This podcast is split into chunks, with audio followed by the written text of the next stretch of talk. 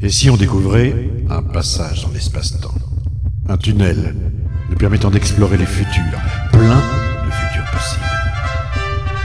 You have been awarded the Nobel Prize in Physics. It is an honor for me to convey to you the warmest congratulations of the Royal Swedish Academy of Sciences. I now ask you to step forward to receive your Nobel Prizes from the hands of His Majesty the King. Destination remise des prix Nobel de physique, année 2050. Bonsoir et bienvenue dans cette soirée spéciale consacrée à la remise des prix Nobel 2050, euh, prix Nobel de physique attribué à Diego Albaricoque, Dimitri Damaschino et Paola Prugna. euh, pour une très belle histoire dont nous allons parler en compagnie euh, de euh, nos invités. Ursula Bassler, bonsoir. Bonsoir. Vous êtes physicienne au CNRS, Philippe Chomas, bonsoir. Bonsoir. Vous êtes physicien au CEA, le commissariat à l'énergie atomique, et j'allais dire, euh, cette très belle histoire qui s'étale sur plus d'un siècle et sans doute, et je vous regarde, euh, l'histoire de la physique et de la cosmologie réunies en un seul et même prix Nobel, celui de la matière noire. Alors, qu'est-ce que l'on récompense, brièvement, à travers ce prix Nobel euh, destiné à Super CTA dont nous allons parler? Je pense que quelque part, on, récompense vraiment la résolution du mystère de, de la matière noire. Je crois, on peut dire que enfin, on a résolu une question, une des questions les plus fondamentales en physique. Et euh, c'est vraiment une grande joie de voir que les physiciens sont arrivés à un tel résultat. Hum. Alors on va parler de ce- cette histoire, hein, qui est une histoire euh, qui structure euh, la physique euh, au XXe siècle et, et au XXIe siècle, et l'astronomie, qui a eu de nombreux rebondissements. Mais tout de suite, évidemment, Philippe, on présente les, euh, les récipiendaires du prix. hein, c'est, ce sont ceux à qui on, on- on va s'intéresser. Euh, tout d'abord, Diego Albaricoque, euh, un Argentin de 65 ans. Qui est-il? Alors Diego Albaricoque, c'est un physicien, un expérimentateur. Et en fait, c'est quelqu'un qui a travaillé en physique, euh, d'abord physique des particules, pour comprendre euh, dans sa jeunesse, toute jeunesse, alors qu'il était euh, postdoc en Chine, parce qu'il a travaillé sur une première expérience pour comprendre les propriétés de certaines particules, les neutrinos. Et là, il a eu toute sa formation auprès à Dayabé, donc une, expérience très renommée, puisqu'elle a découvert des propriétés sur les neutrinos eux-mêmes. Et puis, il est re- en Amérique du Sud et il a œuvré toute sa vie à essayer de transformer l'Amérique du Sud en un grand ensemble de pays scientifiques. Et il a réussi justement à déclencher euh, les financements qu'il faut pour avoir ce, très bel ensemble de télescopes, ce super CTA, et donc à, monter cette expérience et à découvrir les signes de la matière noire. À quoi se sert ce télescope et que veut dire Super CTA Alors, Super CTA, euh, c'est. Alors, CTA, c'est Cherenkov Telescope Array. Et en fait, c'est un ensemble de télescopes qui regardent pas l'univers, mais ils regardent la haute atmosphère. Et en regardant la haute atmosphère, qu'est-ce qu'ils cherchent dans la haute atmosphère? Ils cherchent en fait à utiliser la haute atmosphère comme un détecteur. Les rayons euh, lumineux de très haute énergie qui traversent l'univers arrivent sur Terre, traversent la haute atmosphère, et en traversant la haute atmosphère, ils créent des grandes gerbes, parce qu'ils interagissent avec toutes les, tous les atomes de la haute atmosphère, ils créent les électrons, les noyaux, et ils créent des grandes gerbes de particules qui, qui en fait font un ensemble de particules qui va très rapidement dans la haute atmosphère, et en allant très rapidement, ces particules produisent de la lumière, et donc il y a un petit flash lumineux qui euh, en fait marque l'arrivée d'un rayonnement lumineux de très haute énergie, une petite tache lumineuse dans le ciel, et c'est ce qu'ils regardent. Et en regardant ce- cette lumière, ils arrivent à savoir d'où vient le, le- le rayonnement, le photon qui est arrivé de l'univers et quelle est son énergie, quelle est sa direction. Alors, on va voir qui, qui vient de loin, mais pour rester sur le personnage, vous le, vous le connaissez? C'est quelqu'un de sympathique euh, Alors, c'est quelqu'un d'adorable. C'est vraiment, euh, euh, c'est un, je dirais que c'est un grand diplomate. hein. Il a su euh, faire le tour de l'ensemble des gouvernements de toute l'Amérique du Sud pour leur parler d'univers, leur raconter combien la matière noire était importante, euh, qu'il fallait vraiment euh, solutionner ce problème qui est un très vieux problème. Ça fait plus d'un siècle qu'on se pose ces questions-là. Et tout doucement, il en, il en a parlé, il a fait, il a poussé les universités à s'impliquer, du Chili, du Brésil, euh, de l'Argentine, et petit à petit, par sa force de conviction, il a réussi à créer ce grand, ce grand ensemble de télescopes et à faire toutes ces découvertes. C'est un homme adorable magique. Alors, les deux autres récipiendaires, Ursula, c'est Dimitri Damashkino et euh, grec, donc 82 ans, et, Paola Prugna, italienne de 73 ans. Euh, d'abord, est-ce que vous les connaissez? Même question. Et ensuite, euh, d'où viennent-ils? Qu'ont-ils fait? Oui, j'ai eu la chance de les rencontrer, quoi. Et effectivement, c'est des personnages de haute couleur, on dirait, dans, dans, notre domaine. Damashkino, lui, on pourrait dire, c'est peut-être un peu le, professeur Tournesol. C'est un peu le, le bricoleur génial. C'est le touche à tout. C'est euh, l'homme qui euh, ne ne va pas plus tellement dans, dans, le paysage actuel de la recherche où les choses sont organisées. C'est plutôt le, créatif, l'inventeur qui ne suit aucune euh, planning, qui fait juste un peu comme ça lui vient à la tête et qui est d'une créativité juste hors, le, hors commun. Pas toujours facile à vivre quand même. Hein. Ça, je pense que ses collaborateurs pourront en dire quelque chose. Euh, et euh, c'est surtout aussi pour euh, ce type de personnes, c'est pas toujours facile non plus à vraiment pousser les projets mm. qu'ils proposent jusqu'au bout parce que oui, ils, ne sont pas tout à fait dans le dans, le, dans la droiteur qu'on exige mm. aujourd'hui pour quand même des projets dans lesquels on met quelques millions ou voire plus quoi. Mm. Et pas la Prugna? C'est à, peu près l'opposé. C'est-à-dire, euh, c'est une femme qui, euh, qui a une, comment on dit, une, poignée ferme. C'est quelqu'un qui a fait ses classes aux États-Unis et qui a appris euh, comment on survit dans un monde, on pourrait dire, libéraliste, où il faut vraiment que le plus fort gagne, et elle a su être forte. Hmm.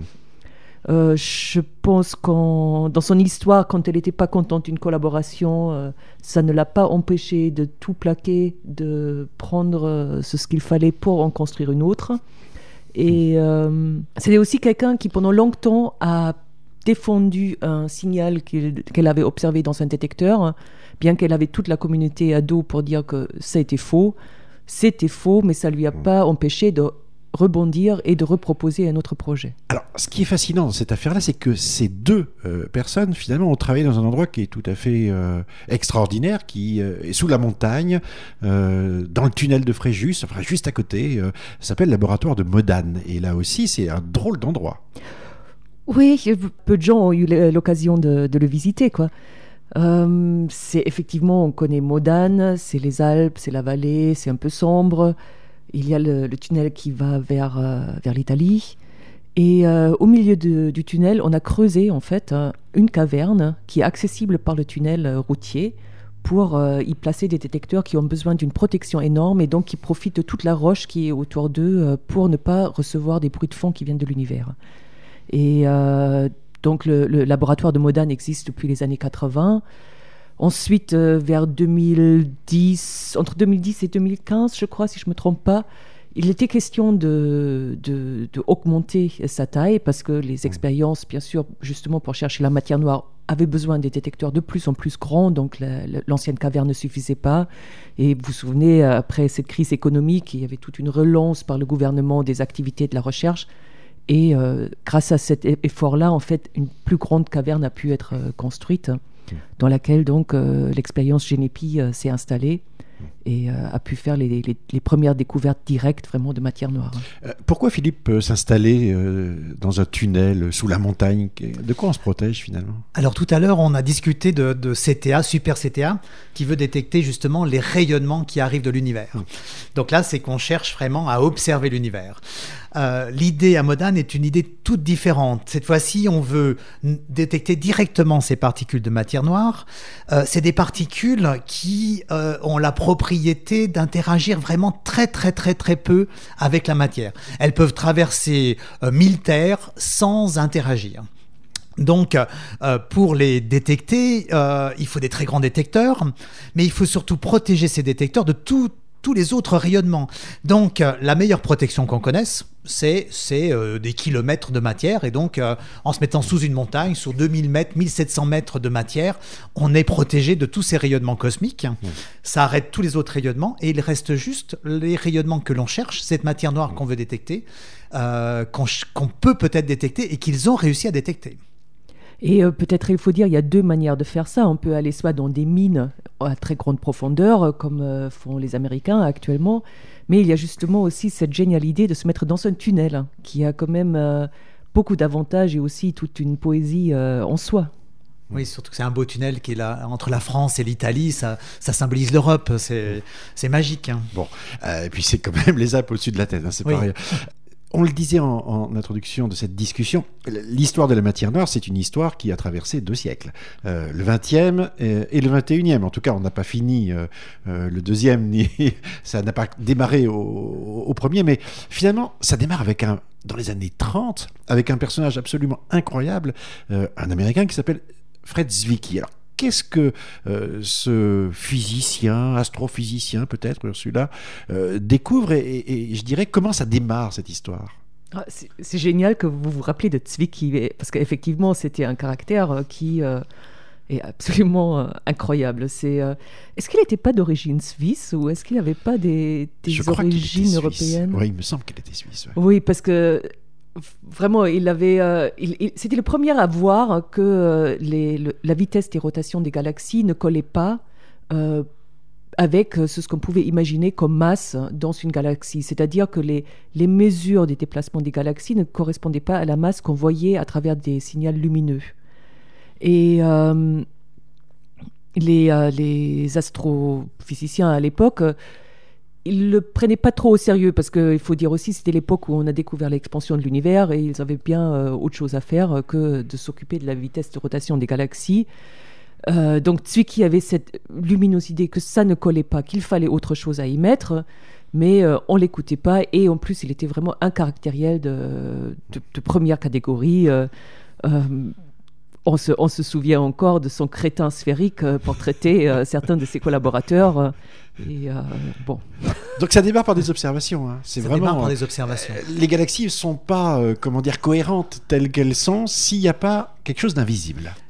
Oui, alors il y a deux solutions, parce que soit les lois de la gravitation sont fausses, soit il y a quelque chose, les lois, les lois sont vraies, mais ça veut dire qu'à ce moment-là, à ce moment-là, il y a de la masse que l'on ne peut pas, que l'on ne voit pas à l'œil nu, mais qui est bien présente et qui donc va changer les trajectoires des différentes euh, étoiles euh, qui sont dans une galaxie. Puis c'est pas rien quand même comme masse. C'est pas, c'est pas anecdotique. Ah oui, alors maintenant, si on regarde tous ces mouvements, parce que finalement, la, masse, on, comment mesurer une masse, comment voir qu'il y a une masse, on, regarde les mouvements des planètes, des étoiles, euh, de tout ce qui bouge autour d'une masse, tout ça est dévié par cette masse. Donc, euh, en regardant euh, le mouvement, par exemple, en mesurant le mouvement de la Terre, on peut déduire la masse du Soleil. Donc, en, regardant ce mouvement des bras des galaxies, à quelle vitesse tournent les bras des galaxies en fonction de la distance du centre, on peut en fait déduire la, la distribution de masse à l'intérieur de cette galaxie. Et cette distribution de masse, il s'avère que elle est, euh, il- il- on, ne voit que, alors on ne voit que très très peu, mais la matière noire serait cinq fois plus abondante que toute la matière qu'on appelle baryonique, donc celle qui est autour de nous, hein, vous, euh, moi, euh, euh, la table, les chaises, toute cette matière-là, euh, elle serait cinq fois plus abondante. Et il faut savoir que toute la matière qui nous entoure n'est pas lumineuse et qu'en fait, ce qu'on voit facilement à l'œil nu ou avec nos télescopes, c'est la matière lumineuse. Donc, il faut déjà passer de la matière lumineuse qui est 10% de tout ça à la matière baryonique.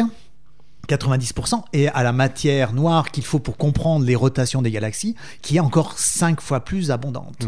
Alors, les, premières, les premières recherches vont conduire à essayer de trouver des objets euh, massifs, on va dire ça comme ça, hein, mais qui sont pas visibles. Pendant une dizaine d'années, les astronomes vont chercher euh, ce qu'ils ont appelé les machos, hein, dont on se souvient euh, aussi au XXe siècle, c'est-à-dire voir si des petits corps existent dans l'univers euh, et on pourrait peut-être les voir euh, s'ils passaient devant des étoiles. Ça, c'est des, des, des recherches qui ont été faites par vos, vos ancêtres euh, Oui, oui, au, oui, CEA. hein. C'est fameux parce que c'est une des expériences qui en fait a démontré qu'il n'y avait rien. C'est un- une expérience qui a réussi à démontrer quelque chose de négatif. On les appelait aussi les naines brunes, qui étaient euh, euh, des petites étoiles avortées ou des choses plus petites qui sont entre les étoiles et les planètes. Et l'idée c'était justement de les voir euh, pour les observer puisqu'elles sont elles sont sombres. hein. La matière noire est sombre ou la matière sombre est noire. Euh, mais en tout cas on la voit pas euh, et comment on fait on, on- on essaie de voir si cette matière passe devant un point lumineux, une étoile. Et en regardant euh, bah, combien de matière, combien de, de naines brunes, de machos pouvaient passer devant les étoiles, euh, s'il y en avait beaucoup, on devrait voir très souvent passer cette matière devant les étoiles. Et on n'a rien vu. Ursula. Mais euh, avant de parler des machos, je pense qu'il faut quand même qu'on dise encore que donc entre les années 30, 1930 et 1970, il s'est rien passé sur la matière noire. Et c'est uniquement euh, les travaux de Laure Vidal, hein, une théoricienne, qui a remis euh, cette histoire au goût du jour. Et après, ça a duré encore 10 ans, presque 15, avant qu'on a commencé la recherche des machos. C'est vraiment une histoire incroyable. Alors, on pourrait vraiment faire une émission totalement sur cette histoire euh, d'une heure, hein, sur cette histoire au moins de, de, de matière noire. Mais ma question euh, nous ramène au Nobel, finalement. Comment euh, les physiciens sont arrivés dans cette affaire-là et, et où a été le nœud déclencheur pour trouver la solution? Que s'est-il passé? Il y a un autre élément qu'il faut bien avoir en tête, parce que d'un côté, en regardant l'univers, on s'est rendu compte euh, qu'il manquait de la matière. Et simultanément, en parallèle, on étudiait la matière dans des grands accélérateurs de particules. On était en train de créer la matière, la comprendre, comprendre de quoi c'est fait, aller vers l'infiniment petit. Et en allant dans l'infiniment petit, on s'est rendu compte que euh, on crée des tas de particules et on essayait de rendre tout ça cohérent avec les particules, leurs interactions, comment tout ça bouge. Et on a commencé à inventer une théorie qui rendait ça cohérent, mais qui prédisait des nouvelles particules. On a appelé ça les théories supersymétriques, parce qu'il y avait une symétrie à la base, une idée de, de parallélisme entre deux types de particules, euh, une idée de théoricien, une idée un peu folle, qui disait mais on peut rendre cohérent l'ensemble de l'infiniment petit, même aller au-delà de ce qu'on a déjà vu aujourd'hui, et ça c'est dans les années 80 fin des années 70, début des années 80, et on s'est dit là que peut-être en regardant l'infiniment petit, il nous manquait des particules, ces particules qu'on appelait, qu'on appelait supersymétriques, une hypothèse de théoricien. Donc, d'un côté, euh, en observant l'univers, il nous manquait de la matière, d'un autre côté, en regardant l'infiniment petit, euh, on commence à imaginer qu'il manquait peut-être des particules. Et donc, pendant un certain temps, on s'est dit, mais tiens, il y a deux questions qui peuvent se parler, mais d'un côté, on n'arrivait pas à observer la matière noire réellement, et de l'autre côté, on n'arrivait pas à trouver ces particules. Pourtant, on les a cherchés aussi. hein. On les a cherchés longtemps, et il y a un, un accélérateur qui a réussi à les découvrir, c'est ce fameux LHC, le Large Hadron Collider, le collisionneur très grand euh, de hadrons, de particules, euh, des protons, en fait, des, des noyaux d'atomes d'hydrogène. Et ce collisionneur a réussi dans les années 2012-2015 à observer ces nouvelles particules, qui étaient des hypothèses et qui sont d'un seul coup devenues une réalité. Et une première piste pour la matière noire. Donc, à ce moment-là, mystère résolu. Pourquoi est-ce que ça a continué? Pas tout à fait, parce qu'on ne savait toujours pas euh, si vraiment cette supersymétrie correspondait à de la matière noire ou pas. Et pour ça, il fallait en fait qu'on détecte des signaux de matière, matière noire dans, euh, dans notre galaxie, dans notre univers. Quoi. Et la manière de faire, c'était donc la, la détection directe, avec des détecteurs de germanium, donc euh, qu'utilise aussi euh, notre expérience euh, qu'on honore aujourd'hui, Genepi. Mm. Et euh, il faut dire aussi que cette mode de détection s'était presque arrêté en quelque sorte. Donc euh, il y avait des détecteurs, il y avait, oh, il y avait l'affaire de, de l'affaire de la Du matière signal. noire, Ah du, oui, du faux oui, signal. du faux signal en, en 2010, 2009 même, Ouais. fin 2009. Ouais. Qu'est-ce que c'était Ah, c'était deux expériences qui ont clamé qu'ils avaient détecté la matière noire et finalement euh, c'était des effets à 2, 3 sigma, donc des effets qui n'étaient pas vraiment euh, significatifs et qui se sont avérés effectivement euh, fausses à la suite. Ils avaient détecté quatre coups, je crois, hein, Ouais. deux dans une expérience et un dans l'autre, trois coups au total. Euh, ils pensaient que c'était trois particules de matière noire et puis ça s'est avéré euh, du bruit de fond, un petit parasite, une, une- une puce qui avait sauté sur l'électronique. Et donc, malgré toute cette, euh, cette plan de relance pour euh, agrandir le, le labo de Modane, euh, finalement, on a décidé de ne plus installer ce type de- d'expérience et on a fait autre chose dans ce laboratoire avant de relancer toute cette technologie une fois qu'on a vu la, la, la- supersymétrie au LHC. Parce qu'en fait, au LHC, effectivement, euh, on avait la particule. On venait de trouver des particules. La question importante, c'était leur nombre. On avait une particule qui, si elle était dans l'univers en abondance suffisante, pouvait expliquer la matière noire. Mais donc la vraie question, c'était pas maintenant la particule, mais c'était de mesurer s'il y avait bien le bon nombre de particules dans l'univers Et ça, c'est une question relativement simple, puisque d'un côté, en regardant le mouvement des bras des galaxies, on a pu déduire la quantité de matière qu'il manquait, la matière qu'on n'avait pas pu observer, la matière noire. D'un autre côté, on venait d'observer les particules, et on les avait même pesées. Alors, on avait mesuré leur masse, on, avait, on connaissait leur masse.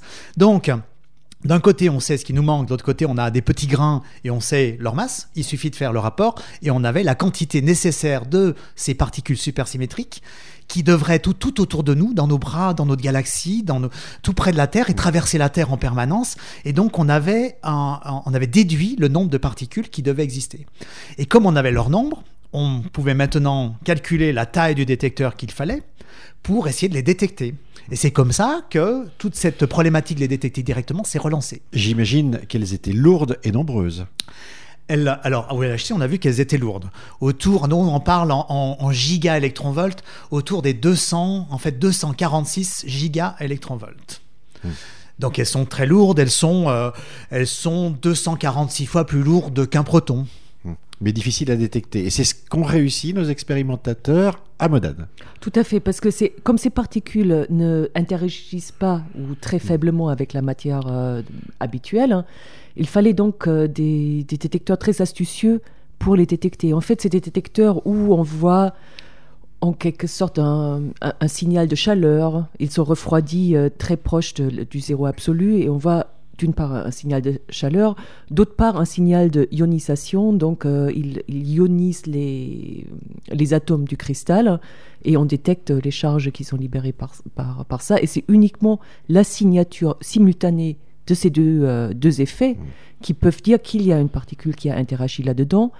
Et bien sûr, il y a beaucoup, beaucoup d'autres particules autour. Même si on, on essaie de, de, protéger ces détecteurs au plus possible, il y a toujours encore des signatures euh, du bruit de fond, donc d'autres particules qui ne sont pas nos, chers, euh, nos chers neutralinos, comme on les appelle.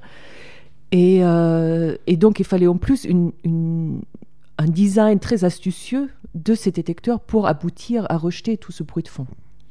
Et c'est là que Dimitri euh, euh, a, fait tout son travail, hein, parce que euh, cet inventeur génial, notre, notre bon Dimitri, comme on l'appelle dans la communauté, parce que c'est un, quand vous le rencontrez, il prend un verre avec vous et il vous raconte toutes ses idées, ses dernières idées, il y en a mille. Hein.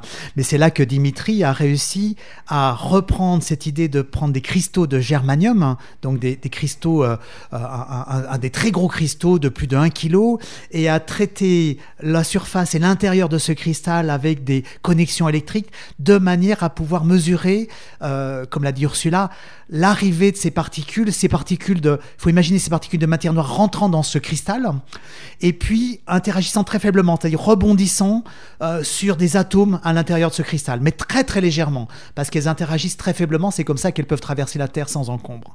Et donc, à la fois, elles poussent un petit atome qui pousse son voisin, qui pousse son voisin, et ça, ça fait ce qu'on appelle un petit phonon, une petite vibration, ça va chauffer, ça va finir par chauffer le petit cristal, et en même temps, si la particule a tapé suffisamment, elle va pousser un des électrons de cet atome en dehors de l'atome et va ioniser l'atome et on va avoir une un tout petit signal électrique.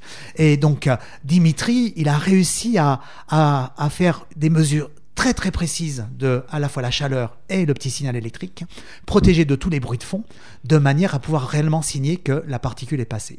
Détection dans les accélérateurs de particules, donc ça a démarré au LHC, détection dans euh, ce réservoir de germanium, vous, venez de nous expliquer comment... Cristal de germanium. Cristal de germanium. Il restait finalement le test sur le ciel, et c'est là où on retrouve notre super CTA. C'est là qu'on trouve le super CTA. Hmm. Parce, que, parce qu'il faut voir qu'avec les détecteurs de germanium, les signaux de matière noire qu'on peut voir, donc les signaux directs de matière noire, c'est en fait notre planète, la Terre, qui se balade qui est dans le vent de la matière noire euh, dans laquelle euh, baigne notre galaxie. Mais ça ne permet en aucune manière de dire ce qui se passe en dehors de notre galaxie. Et c'est pour ça que donc il n'y a que les, expériences avec des télescopes qui voient des signaux indirects qui peuvent nous renseigner sur ce qui se passe en fait dans l'univers. Alors, évidemment, il nous reste un peu de temps pour balayer les conséquences de ça, à la fois pour la physique euh, et pour la cosmologie. Pour la physique, j'aurais tendance à dire, quel soulagement finalement, parce que si vous n'aviez rien trouvé, et euh, Dieu sait s'il y a eu des doutes dans la communauté, il fallait refaire euh, toute la physique.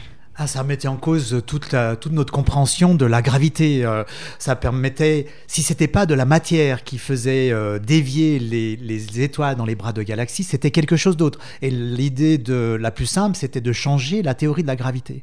Mais ça, c'est Einstein qui l'a créé, cette, euh, la relativité générale avec les masses qui déforment la géométrie de l'univers. Ça marchait bien. Ça marchait bien. Et là, il faudrait tout revoir, remettre à, à zéro cette idée-là. Et c'était une révolution. C'était vraiment casser l'ensemble de, de ce qu'on avait construit pendant des centaines et des centaines d'années.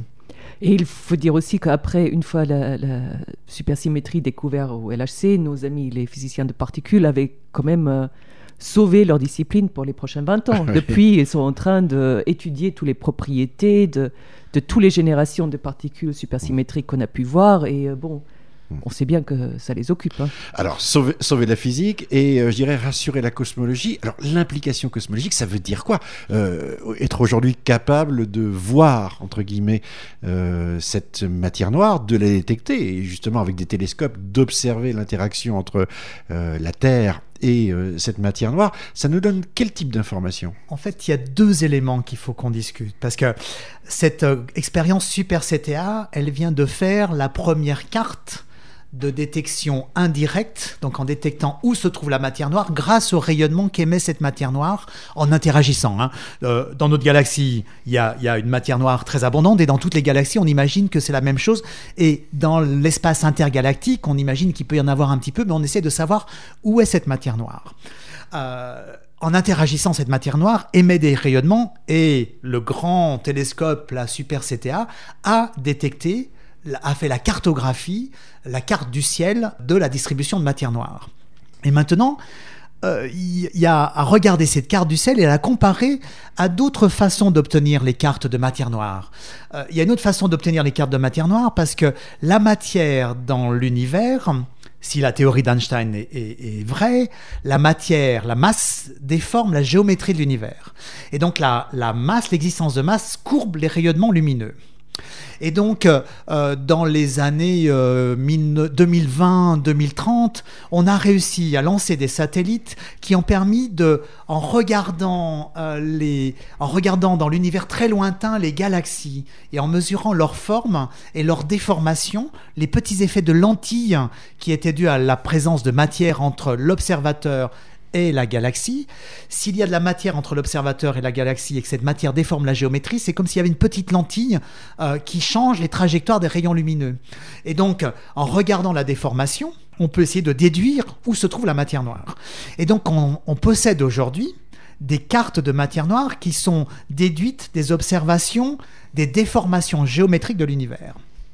Maintenant, grâce à Super CTA, on a aussi des cartes de la matière noire, non pas venant de la déformation géométrique de l'univers, mais venant d'une mesure de la matière noire elle-même. Et donc le travail actuel et le mystère qu'on a l'air de, de, découvrir aujourd'hui, c'est que ces deux cartes ne correspondent pas exactement. Donc maintenant, là, il y a quelque chose à comprendre et c'est la première implication de ces découvertes. Mais bon, j'aimerais quand même bien souligner que grâce à la matière noire, euh, on a quand même compris énormément de choses, où on est plus sûr d'avoir compris. Comme par exemple, euh, vous vous souvenez certainement de, de, ces anisotropies qui étaient mesurées pour la première fois euh, dans les années 80, je crois, oui, 80-90, les anisotropies dans le dans ce qu'appelle le bruit de fond, le microwave background, donc dans, le, rayonnement fossile. dans le rayonnement fossile hein, euh, dans l'univers. Et euh, ces anisotropies n'étaient pas suffisamment fortes pour expliquer pourquoi des galaxies se sont formées. L'univers était trop, trop homogène. Et euh, maintenant qu'on sait qu'il y a la matière noire qui entoure nos galaxies, on sait aussi qu'en finalement on peut expliquer cette formation des galaxies, mm. qu'il y a suffisamment de, de qui ont pu se créer, et ça de manière statistique. Des simulations ont été faites qui ont démontré ça que, bon, on, est quand même conforté euh, à, un haut degré dans notre vue du monde. C'est vrai que c'était là un grand mystère cosmologique. On imagine un Big Bang, euh, un univers très dense et très chaud et relativement uniforme, et pratiquement avec euh, donc entièrement rempli d'énergie qui va petit à petit se transformer en matière.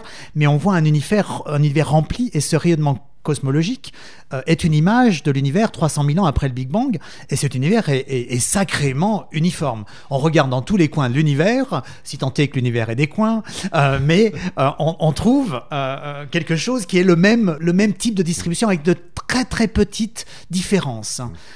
Si on regarde aujourd'hui autour de nous, on voit par endroits des galaxies, par endroits un grand vide intersidéral. Et en mesurant l'ensemble des distributions des galaxies, on a vu qu'il y avait des galaxies, des amas de galaxies, des filaments entre les galaxies, des, filaments de, matière lumineuse, donc des alignements de galaxies. On a pu cartographier l'ensemble de, la distribution de matière qui est aujourd'hui très inhomogène. Comment passe-t-on d'un univers quasiment uniforme à un univers où tout est différent, tout est concentré dans des galaxies, dans des étoiles, dans des planètes? Ça, c'est un vrai mystère. La matière noire nous aide, parce que cette matière noire qui est très abondante, elle bouge, elle se rassemble, et donc elle est suffisamment abondante pour euh, s'effondrer sur elle-même en même temps que la matière qui forme les étoiles s'effondre, et, qui forme les galaxies se rassemble en galaxies, de manière à rassembler la matière que l'on voit, la matière lumineuse. Euh, cette fois-ci, on a suffisamment de masse pour que tout ça se rassemble.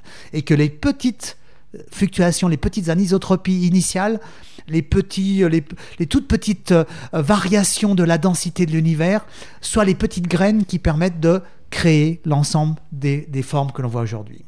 Une dernière question à chacun de vous. Euh, Ce prix Nobel réconcilie, s'il y avait eu divorce, la physique et euh, l'astronomie. On peut vraiment aujourd'hui parler euh, d'astrophysique, de, cosmologie. Pourtant, c'est pas, Ursula, euh, intuitif d'imaginer que finalement, des particules qu'on a énormément de mal à attraper, Philippe disait qu'ils peuvent traverser des centaines de terres sans interagir avec la matière, soient en lien direct et, je dirais, naturel avec les étoiles, les galaxies que nous observons dans le ciel.